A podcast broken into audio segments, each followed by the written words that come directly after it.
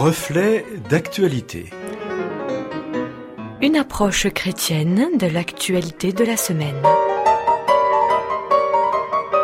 Nous retrouvons aujourd'hui Gétro Camille, directeur de Hope Channel France, pour sa réflexion sur Vivalisme.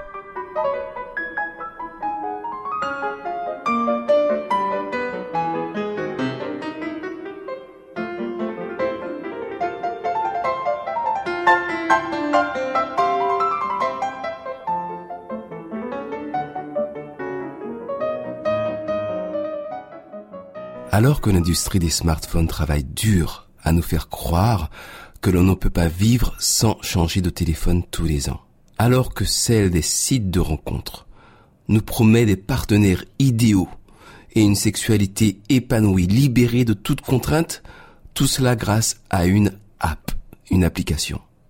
Alors que l'industrie agrochimique a déjà pris un pouvoir colossal sur une immense partie de l'agriculture mondiale et donc sur notre souveraineté alimentaire, alors qu'une crise économique liée au Covid-19 se profile.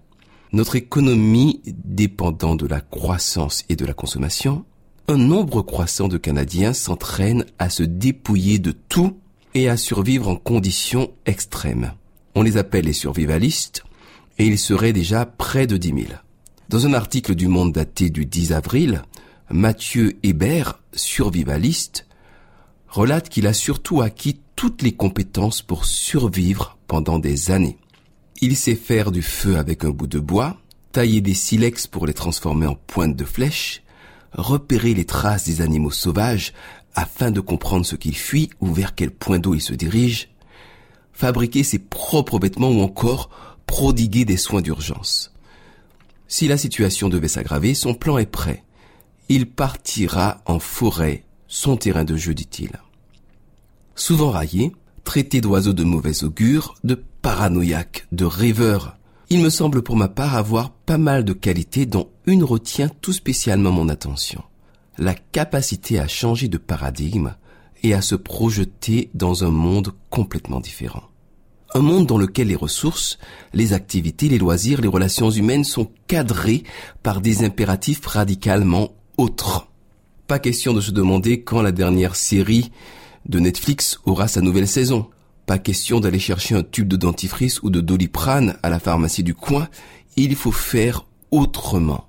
La modernité n'est pas rejetée, ces objets peuvent être utilisés par les survivalistes.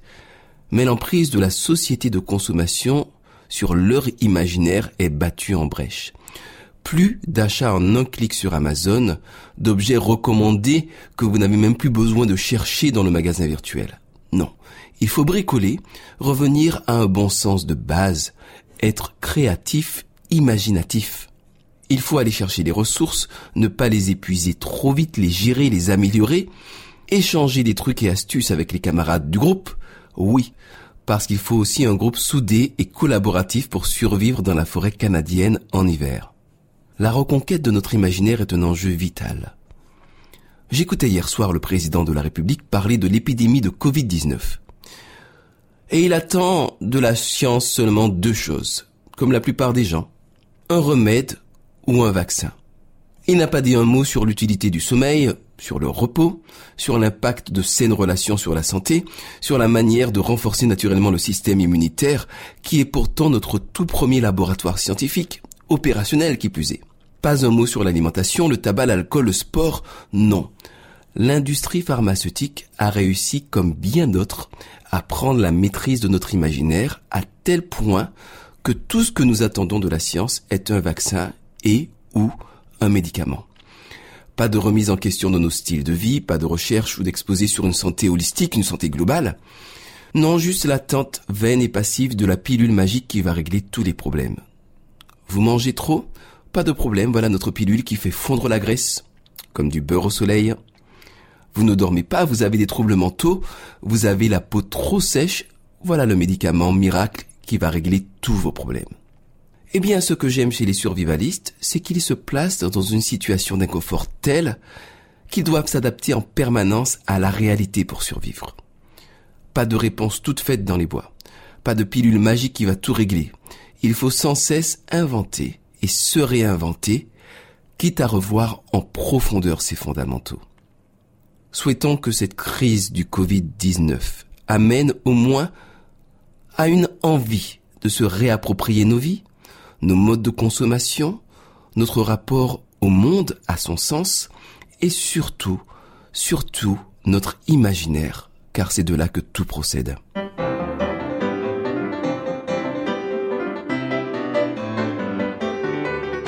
C'était Reflet d'actualité qui vous était proposé aujourd'hui par Gétro Camille. Retrouvez cette émission en podcast.